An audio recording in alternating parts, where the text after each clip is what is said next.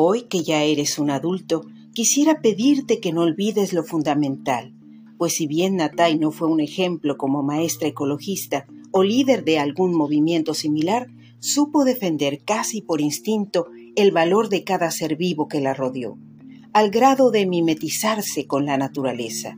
Sin duda, a nosotros nos resulta muy difícil salir de la comodidad de la civilización, pero todo cambia. Ayudemos a que no se deteriore lo favorable que aún existe por el tiempo que le quede al planeta en el sistema solar, mi querido hijo Omar. Toma, comparte conmigo este regalo de la naturaleza, el delicioso fruto de este joven árbol que creció al morir mi querida Natay, y caminemos por la playa escuchando el arrullo del mar.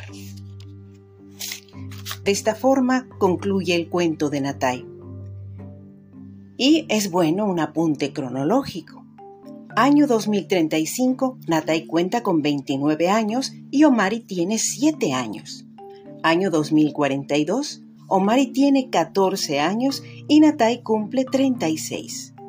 Año 2049, Natay cuenta con 43 años y Omari con 21.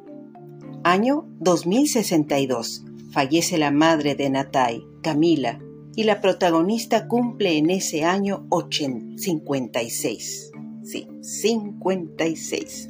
Año 2091 marca el fin de una etapa importante en la vida de Natay al cumplir sus 85 años. Año 2101 comienza el relato de Omari. Septiembre de 1996.